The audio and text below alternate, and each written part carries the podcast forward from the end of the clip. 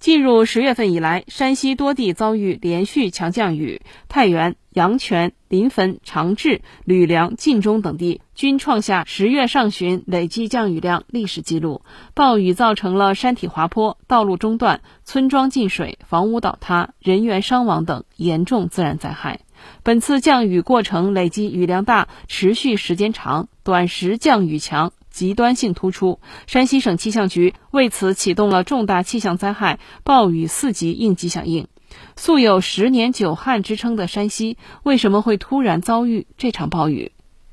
山西地处黄土高原东端，十年九旱是基本省情。然而，从十月二号二十三点至六号二十三点，山西多地却遭遇连续强降雨。山西省气象局通报，十月二号二十点至七号八点，山西省平均降水量达一百一十九点五毫米，是十月常年月平均降水量的三倍以上。全省一百一十七个县市区中有十八个县市区降水超过二百毫米，有五十一个县市区降水在一百至二百毫米之间，累计降水量最大为二百八十五点二毫米。山西省气象台提供的数据显示，在本次强降水过程中，全省有五十九个国家气象观测站日降水量突破建站以来同期历史极值，六十三个国家气象观测站过程累计降水量超过同期历史极值。山西省气象台首席预报员王红霞表示，本轮降水天气过程具有累计雨量大、持续时间长、极端性突出等特点。过程前期降水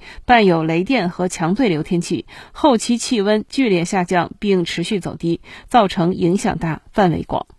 王红霞表示，此次降水过程中，大气环流形势稳定，使得降水时间偏长。具体来看，异常偏强的西太平洋副热带高压先西伸北抬后，稳定维持在黄淮地区。与西风带低值系统在山西形成稳定的东高西低的环流形势，导致山西出现长时间降水天气，水汽条件充沛，使得累计雨量较大。副热带高压西侧的偏南气流和低层西南急流将南海和孟加拉湾的水汽向北经过西南地区，源源不断地输送到山西中南部地区，为山西持续降水提供了充沛的水汽来源。气象专家表示，近期强降水引发的次生灾害较大，主要为山洪、地质灾害以及房屋倒塌，灾害较分散。河流方面出现局部险情，防汛压力较大。受持续强降水影响，山西晋中、吕梁、临汾等地局部地区出现山体滑坡、